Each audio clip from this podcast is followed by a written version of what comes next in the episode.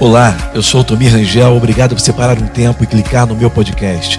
Eu quero focar em alguma das minhas maiores paixões: liderança, desenvolvimento pessoal, comunicação. E eu espero que esse podcast realmente te ajude e adicione valor à sua carreira, à sua missão e jornada. Obrigado por sintonizar e seja bem-vindo.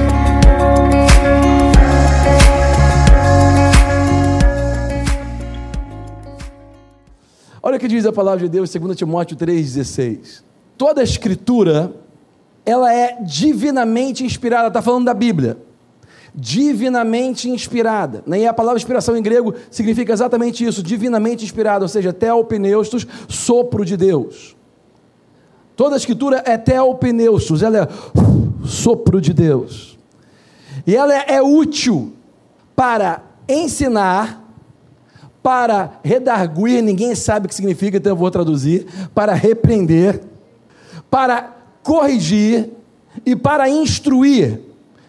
Na minha tradução em inglês lá fala treinar. Então olha que interessante. A palavra de Deus ela é inspirada e ela é útil para ensinar, para repreender quando você está errado. A palavra de Deus ela serve para expor o erro, para que depois haja correção então ela vem corrigindo, porque amor é correção. Quem ama, corrige. Quem ama, expõe o que está errado, para que haja correção, para que haja arrependimento. Quem está me seguindo? Quando a pessoa fala assim, ah, eu amo ele. Não, irmãos, a minha mãe, antes de me, me descer a vara, né, que lá em casa, minha mãe me ensinou muito bem. A vara que eu conheço infantil, juvenil, é aquela vara de goiaba. É vara infanto-juvenil. Lá em casa eu sempre tive, entrava na vara do infanto juvenil. A minha mãe, antes de me bater, porque ela aprendeu isso com a mentora dela, né? A tia Iris, ela aprendeu com a mentora dela, e ela mudou porque ela foi mãe muito nova, e ela ficava nervosinha, né? E às vezes teve um dia que eu tinha. Quem lembra? Quem que era da década, que nasceu na década de 70 vai lembrar isso. Lembra que tinha na década de 80, é, os meninos vão lembrar isso, um posto de gasolina, acho que até hoje tem. Lembra daquele posto que botava aqueles carrinhos que desce assim, né? Chega aqui embaixo, lava o carrinho né? Bota gasolininha, sai, aí entra outro, sobe. Quem lembra disso? Deixa eu ver. Então, beleza, não sou, não sou o único aqui. Esse posto de gasolina eu procurava ter até hoje. Uma vez minha mãe estava com tanta ira, eu não sei porque eu era o melhor filho dela. Não fazia nada de errado. Sabe, eu nem, nem deixava ela nervosa. Eu era totalmente obediente, né? Um dia ela ficou com tanta raiva que ela pegou meu posto de gasolina e ela quebrou meu posto de gasolina. E eu quase morri, né, meu posto, etc. E minha mãe ela aprendeu muito a lidar com os filhos e através da mentora dela. Então, ela depois ela aprendeu que quando você corrige com a vara, você não pode usar a ira. Quando você está irado, você não pode corrigir o seu filho. Você tem que falar com ele que ele está errado e sai de perto. Por quê? Porque se você botar a mão ali na hora, vai dar errado. E acaba criando revolta e não correção, ok? A correção tem que, tem que vir com amor. Amor corrige. E era impressionante. Eu estava um dia lindo, um sábado de sol, eu via minha mãe entrando no quarto. E uma, uma mão abria a porta e a outra mão estava para trás, assim. E você pensava que era um presente, né? E era realmente um presente de amor, irmão. Aquela vara fininha de goiaba, que maravilha. E ela falava assim: eu pensava na época que era para me torturar, mas não, não, era, era para me ensinar, ok? Ela falava assim: mamãe vai te bater agora porque mamãe te ama. Eu, ah! Quando ela falava isso, eu já sentia dor, irmão. Já sentia já aquele filete. A vara é uma maravilha. Quando você, quando você leva uma varada, irmão, não marca a pele, ok? Você nunca fica marcado na pele. Mas daqui, ó, nunca mais sai. É por isso que Jesus falava, ensina teu filho com a vara, porque não machuca. Na hora sente aquela, aquela fiada. Você quase morre. Aquela dor parece que vai lá na alma, deixa lá e volta. Ah! Ok? Qual a idade para ir bater? Não sei. Minha mãe, até os 16 anos, eu lembro que eu levei a varada, irmão. Estava lá regando a planta, dono do nariz, né? Sei de tudo, 16 anos. Já pegava o carro, já ia para a praia lá, depois que. Sentia aquela varada. Ah! Irmão, dói, dói, mas o que mais dói é, nisso tudo é o pai, né? O pai e a mãe quando bate nos filhos. O pai também sente, não queria estar fazendo isso, mas eu faço isso por amor, meu filho. Amém? Toda a escritura, ela é inspirada e ela é útil. Ela, a Bíblia está falando para que, que ela serve, ok? Ela é útil para ensinar, para repreender, para corrigir, para instruir, ou seja, treinar. Bota o versículo 17. Para que o homem de Deus seja perfeito. E essa, essa palavra perfeito significa completo, ok? Não é perfeição, porque ninguém vai conseguir alcançar perfeição nessa vida agora, ok? Mas nós somos completos, nós somos aperfeiçoados, preparados para a boa obra. Perceba que tudo isso nos prepara para andar pela fé. A boa obra é andar pela fé, ok? Porque a fé sem obras ela é morta em si mesma. Ou seja, tem muitas pessoas que aprendem né, o princípio da, da palavra e você declarar, e você confirmar, e você é, reter firme a sua confissão, e a pessoa fala: É, glória a Deus, vai dar certo. Mas deixa eu te falar uma coisa, irmão: não adianta só você falar que vai dar certo se você não fizer, se você não fizer parte da solução para aquilo dar certo. Quem está me seguindo? Eu conheço muita gente que fala, estou andando pela fé, em nome de Jesus vai dar certo, mas não move uma palha, não age, sabe, não muda, não se arrepende, não vai acontecer. Você só falar, isso não é fé, isso é positivismo. Você fica positivo, ok? Mas ser positivo, vai te, ah, embora te, deixa, te deixe melhor, sentindo bem, não vai mudar as coisas. O que muda as coisas é a fé. O que muda as coisas é você falar, em nome de Jesus vai dar certo. E você vai lá e faz aquilo e Deus te ajuda e vai dar certo. Fé é uma ação. Então perceba que nós somos preparados para isso, para andar pela fé, treinados para isso. Sabe, quando a Bíblia está falando sobre isso, esses dois versículos, a Bíblia está falando sobre o relacionamento de Deus. O relacionamento de Deus com o homem, o nosso relacionamento com a palavra. Nós temos que ter um relacionamento com a palavra de Deus. A palavra de Deus não pode ser para você apenas um livro de histórias, ok? Mas tem que ser um livro que fala com você.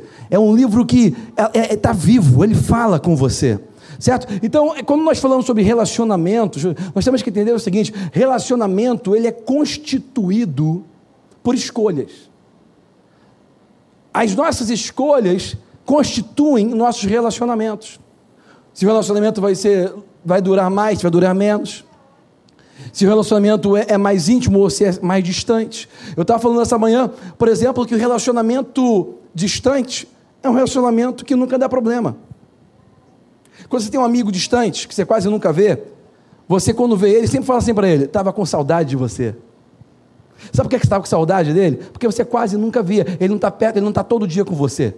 Se ele estivesse todo dia com você, você não estaria mais com saudade dele, estaria talvez com raiva dele. Quem está me seguindo? Porque relacionamento íntimo demanda muito trabalho, demanda muita correção, muito arrependimento, muito esforço. Né? É, é, por exemplo, marido e mulher é o maior exemplo de relacionamento íntimo que tem. Duas pessoas disfuncionais se unindo para viverem juntos e formarem uma família. Isso dá muito trabalho, irmão. Como eu falei lá no Instagram, né, umas dois, uns dois posts atrás, eu botei lá no Instagram, é assim, é, tem muitas pessoas que investem muito na festa do casamento, mas depois esquecem de investir no próprio casamento.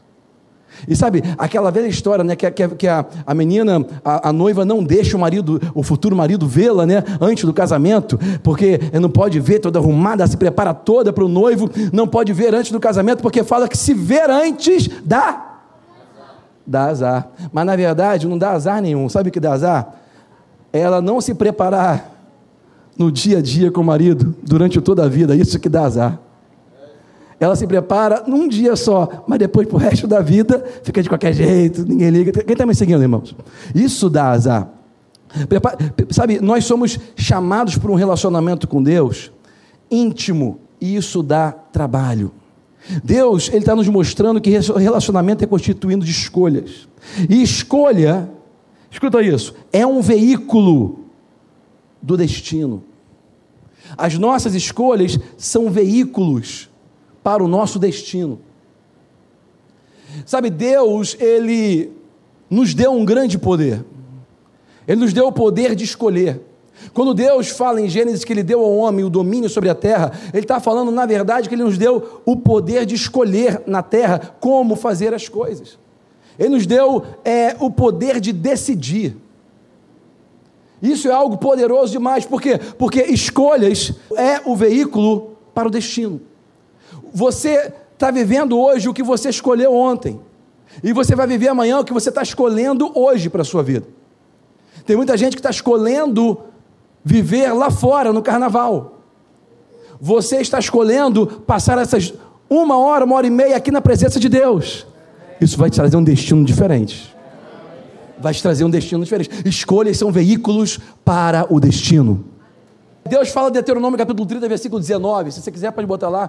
Deuteronômio 30, 19. Ele fala bem claro. Ele fala o seguinte: Olha, eis que ponho diante de vocês vida e morte, bênção e maldição. Ele diz: Escolhe, pois, a vida, para que viva você e a sua descendência. Olha o que ele fala: Eu chamo os céus e a terra hoje como testemunha Existem testemunhas dos céus e da terra, vendo as nossas escolhas.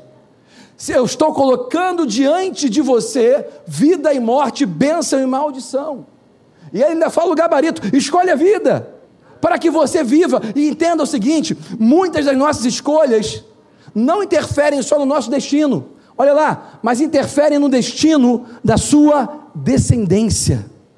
Muitas escolhas que nós tomamos hoje são geracionais.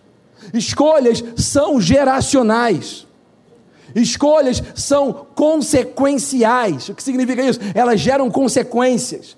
Escolhas são catalíticas, elas são promovedoras, elas são incentivadoras, tanto para o bem quanto para o mal.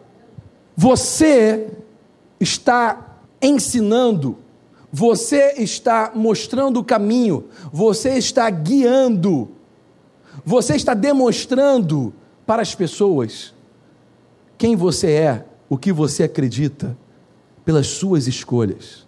Não adianta nós só falarmos se as nossas ações não estão em linha com as nossas palavras. Ninguém acredita numa pessoa que fala uma coisa e faz outra. Quem está me seguindo? Nós temos que. Gente, deixa eu falar uma coisa antes de continuar aqui. Eu vou continuar o roteiro, mas o Espírito Santo está falando uma coisa. Deixa eu falar aqui com vocês isso. Sabe, nós temos que, eu vou falar, eu vou bater esse ano todo, tá? Só nessa tecla, escuta isso.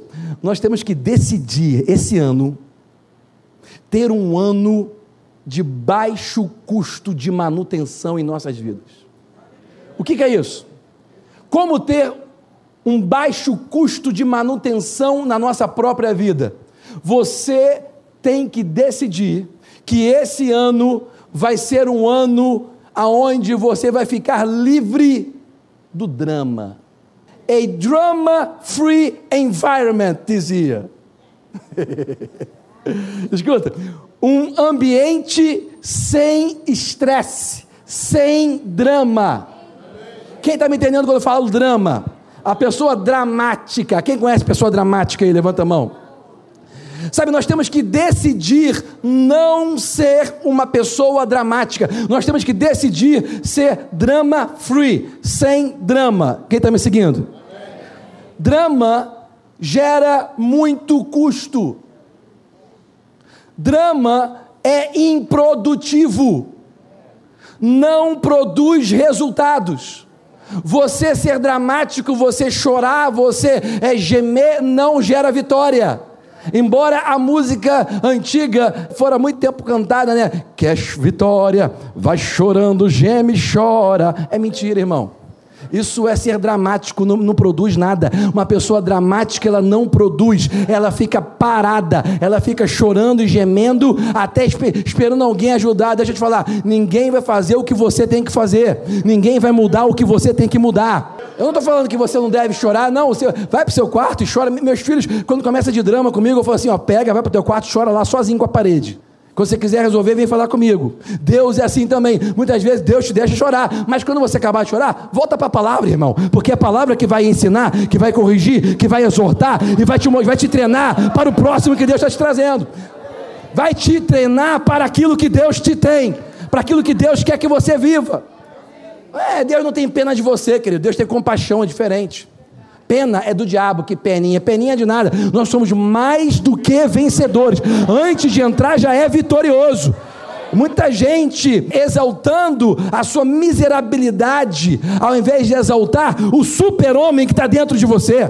Deixa eu te falar, você não é super, mas existe um super dentro de você. Maior é aquele que está em nós do que aquele que está no mundo o super-homem mora dentro de você. Quando você nasceu em Jesus Cristo, você tem um S de super aí dentro. Um S da sabedoria aí dentro. Quem está me seguindo? Vamos decidir hoje que esse ano vai ser um ano sem drama. Você decide isso hoje? Repete comigo, eu decido. Vou fazer a minha parte. Esse ano eu vou ser uma pessoa de baixo custo de vida. Chega de drama. Em nome de Jesus. Baixo custo, sabe? Simplifique a sua vida. Deixe a sua vida mais simples. Vamos deixar a nossa igreja mais simples. Esse ano nós vamos avançar, nós vamos crescer, evoluir, nós vamos seguir em rumo ao que Deus tem para nós. Precisamos simplificar. Deus ele quer nos treinar para o próximo. Que próximo? O, a próxima fase, o próximo nível de vida, o próximo tempo, a próxima estação. Sabe, nós temos que desejar isso. Esse livro, a palavra de Deus, ele, ele é útil para nos treinar, ele é útil para nos preparar na justiça, ok? Então nós temos que entender que as escolhas são o veículo para o destino. Parece que eu não estou com bobô com a concordância de, de português, mas era exatamente o que eu quero dizer. As escolhas, todas elas, são um veículo para o destino para o destino que você escolher. Escute, nem sempre é para o destino que Deus quer para você. Deus tem um pré-destino, mas nem sempre todos nós alcançamos o que Deus tem preparado para nós. Ele fala: Eu sei o destino, eu sei o futuro que eu tenho para você. E é bom, não é ruim. É para prosperar no futuro, para que dá o que você deseja. Sabe, nós temos que cooperar com Ele. Ter um, ambiente sem drama vai cooperar, vai simplificar as coisas. Você vai andar mais rápido, vai ter um custo de vida mais baixo. Você vai alcançar coisas mais rapidamente. Sabe, custo para mim é igual a unha, tem que cortar todo dia ou toda semana. Mas pelo menos toda semana tem que dar uma cortadinha. Senão fica cheio de sujeira. Custo tem que ser cortado. Sabe, drama é um custo em nossas vidas. Até para tomar escolhas. Percebe então que Deus ele nos deu esse poder, ele botou céus e terras como testemunha contra nós, que ele coloca diante de nós todo dia, vida e morte, bênção e maldição. Nós devemos escolher. Então escuta isso, querido. Muitas vezes nós escutamos as pessoas falando assim: "Ah, mas Deus já sabe o que vai acontecer". Você já, já escutou alguém te perguntando isso? Por que, que Deus colocou aquela árvore do bem e do mal, do conhecimento do bem e do mal no jardim do Éden? Se ele já sabia que a Eva ia pegar, que Adão ia cair. Para que, que Deus fez isso? Já escutou alguém perguntar? Você já perguntou isso? Já escutou isso alguma vez? Se Deus sabia, por que, que ele fez? Por que, que ele colocou aquela árvore ali? Sabe, quando você escutar alguém te perguntar isso de novo, você pode responder assim para ela. Porque escolhas. Deus ele teve que colocar aquela árvore como ele coloca diante de nós todo dia, bênção e maldição vida e morte. Ele não coloca sua vida, ele não coloca a sua benção. Tem a morte e tem a maldição. E ele coloca para justamente nós escolhermos, sabe por quê? Porque escolha revela prioridade. Escuta, as suas escolhas revelam as suas prioridades. Deus colocou aquela árvore do conhecimento do bem e do mal e falou para não comer. Quando comeu, o ser humano estava demonstrando a prioridade. Naquele momento estava demonstrando que a prioridade deles não era obedecer a Deus. A prioridade deles era comer aquele fruto que eles queriam comer. Escolha revela prioridade. Quem está me seguindo? Sabe, quando nós escolhemos Deus, nós estamos adorando a Deus. Por quê? Porque prioridade significa valor. Quando você fala assim, você quer vermelho ou quer azul? Você, eu quero azul está dando prioridade, está dando mais valor para o azul, concorda? Escolhas revelam prioridade, prioridade vai revelar o valor que você dá para as coisas. Quando nós escolhemos obedecer a Deus, quando nós escolhemos Deus, nós estamos dando prioridade, nós estamos dizendo para Ele assim: Senhor, tu tens mais valor na minha vida do que qualquer outra coisa. Quem está me seguindo? E sabe, é isso que Deus quer. Deus diz que Ele é onisciente, Ele sabe de tudo. Mas o mesmo Deus que é onisciente diz assim: Eu estou procurando, e uma das coisas que o Deus que sabe tudo procura são verdadeiros o quê? Sabe por quê? Porque adoração não é cantar, não é chorar, não é ficar pulando, não é dançar. Adoração você obedecer a Deus. Adoração é você valorizar a Deus. Tem muita gente que está cantando e não está obedecendo. Tem muita gente que está lá em cima ou aqui embaixo cantando, dançando, chorando, mas ali fora não obedece a Deus, ali fora não escolhe Deus. Quem está me seguindo? Escolhas revelam prioridades, prioridades demonstram os valores, o valor que você dá para as coisas. Sabe, você pode cantar a Deus e não adorar a Deus, e você pode obedecer a Deus, estar adorando e pode até cantar, ou não. Por isso que eu não, eu não reconheço muito a pessoa, eu não, eu não julgo a pessoa que é uma, como se fosse um adorador, porque ela canta bonito, toca bonito ou dança bonito, não. Eu quero ver lá fora o que ela está fazendo. Lá fora nós demonstrando, demonstramos se nós estamos adorando a Deus de verdade ou não. Amém? Então entenda, nossas escolhas elas revelam prioridades. Prioridades elas denotam o valor que nós damos às coisas. Quando escolhemos a Deus, nós estamos valorizando a Deus, estamos adorando a Deus. Então vamos lá. Existe aquele ditado, né? Que as escolhas elas, quando nós tomamos a escolha, as nossas escolhas nos tomam. É um ditado em inglês, acho que tem em português também, é que fala assim: você faz a escolha e a sua escolha te faz, né? Foi daí que eu botei no Twitter muito tempo atrás dizendo assim: aquilo que você faz, faz você. Você não é o que você fez, você é o que você faz. Por isso, você pode mudar quem você é. Vou falar de novo. Você não é o que você fez, você é o que você faz. O que você faz, faz você. Quem está me seguindo? Então nunca carregue o fardo do que você fez. Eu sei que você fez, deixa no passado. Se, se alguém ficou sabendo, de, deixa no passado. Você não pode mudar o que você fez, mas graças a Deus você pode mudar o que você vai fazer. Você não tem poder de mudar o passado, mas glória a Deus, você tem poder de mudar o futuro. Amém? E o seu futuro vai ser mudado. O que você faz vai fazer um novo você. Decisões, as decisões que nós tomamos, elas nos tomam de volta. Decisões são consequenciais e são catalíticas, ok? É, as decisões elas vão mudar o seu futuro. Existe muito poder nas decisões. Por isso Deus diz que a palavra dele, a escritura, toda ela é inspirada, toda, toda a palavra de Deus, até os detalhes, é inspirada divinamente para ensinar, para expor o erro ok? Para repreender, para corrigir e para treinar. Deus ele está pronto para nos treinar. Se você precisa corrigir, Ele está pronto para mostrar onde está errado. Quem está me seguindo, irmão? Então, quando nós vamos tomar decisões, nós sempre buscamos conselhos, nós sempre buscamos experiência de alguém, nós sempre buscamos o que? Informação, conhecimento, né? Tem uma palavra em inglês que diz insight. Você busca insight. O que, que é insight? É você pegar informação de dentro, você ver de dentro o que está acontecendo. Deus, Ele quer te dar insight, Ele quer te dar informação de dentro. Ele quer te trazer um conhecimento. E sabe, para você ter informação, ter conhecimento, mas quando você está nesse relacionamento íntimo com Deus, quando você está nesse relacionamento, relacionamento íntimo com Ele, e você está caminhando, e a palavra ela vai te ensinando, corrigindo, ela repreende, ela corrige, ela te treina.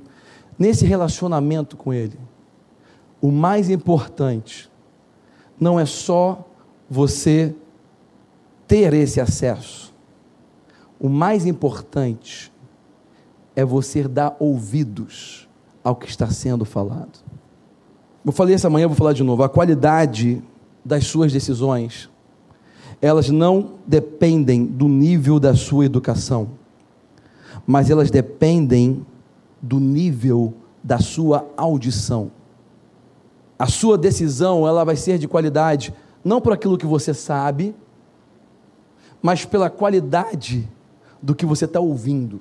Quando eu falo isso, escuta, eu não estou falando que você não está ouvindo, não estou falando que você é surdo. Existe uma diferença entre você escutar e você dar ouvidos, concorda? Você pode escutar a palavra de Deus no culto, mas se você vai dar ouvidos ou não, só vai saber lá fora. Está todo mundo escutando o que está sendo falado aqui, mas você só vai dar ouvidos ou não na hora da decisão. Na hora de decidir, bênção ou maldição, vida ou morte, aí você vai ver se você está dando ouvidos às Escrituras ou não. Se está dando ouvido à palavra de Deus ou não. Está dando ouvido ao insight que Deus está te dando ou não. As informações que Ele está te dando de dentro ou não. Eu vou terminar falando com vocês o seguinte: Pedro estava a noite inteira pescando. Ele não pegou nada. Jesus chegou pela manhã e Jesus falou uma coisa: joga a rede. Num horário diferente que você está acostumado, num lugar diferente que você está acostumado. Jesus mandou jogar a rede ali onde ele estava. Mas peraí, para me pescar, pra, é, tem que ser mais profundo. Não, joga aí. Não, mas tem que ser de noite para o peixe. Não, joga aí. Perceba que Pedro tinha tomado decisões, tinha feito e não tinha tido resultado. De repente vem uma instrução, vem uma palavra, vem um insight de Deus, ok? Uma informação dizendo: faz isso. Naquela hora ele tomou uma decisão. Escuta, você conhece a história? Quando Pedro puxou a rede, estava cheio de peixe estava com tanto peixe que ele teve que chamar os amigos para ajudar a ele, porque senão as redes dele iam romper. E os amigos foram ajudar e todos eles ficaram cheios de peixe. Agora deixa eu te falar uma coisa. As redes de Pedro e seus amigos não encheram porque Jesus falou. Lança a rede. Nada aconteceu. Mas quando ele lançou a rede, escuta isso as, as redes não encheram de peixe porque Jesus falou, elas encheram de peixe porque Pedro ouviu o que Jesus disse.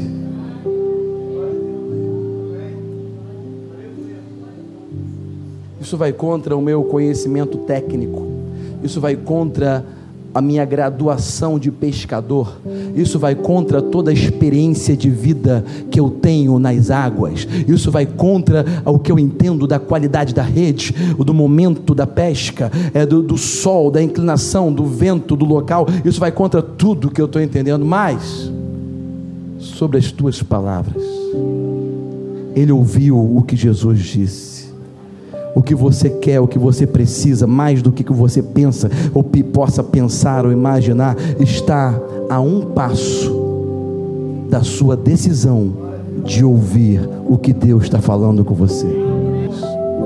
Muitas vezes você pede resposta de Deus. Você está orando e, e, parece que Deus não está respondendo. Deus está falando exatamente isso. Eu te enviei uma mensagem. Deus ele te enviou um WhatsApp, ele te enviou algo escrito. Toda a escritura é divinamente inspirada. Deus enviou isso em formas de palavras para nós. Deus que criou todos os céus, ele interpretou o que ele está falando nos céus através da palavra que o homem pode entender. A qualidade das suas decisões não dependem do seu conhecimento técnico, não dependem da sua educação, nem até da sua preparação, dependem única e exclusivamente da qualidade dos seus ouvidos. Quanto mais eu pregar sobre isso, isso vai fazer sentido para você. Quanto mais eu falar sobre isso, mais você vai entender o que Deus está falando com você. Amém, queridos? Feche seus olhos onde você está. Vou pedir para todo mundo repetir essa oração comigo. Se você já fez, por gentileza, faça de novo. É uma oração de entrega, de dedicação, entregando a nossa vida a Jesus. Feche seus olhos e repete assim: Pai Celestial, eu confesso Jesus como único Senhor e Salvador da minha vida. Escreve o meu nome no livro da vida. Faz de mim uma nova criação. Eu desfaço todo trato que eu fiz com o inimigo da minha alma e eu recebo o selo e a paz do Espírito de Deus no meu coração. Amém.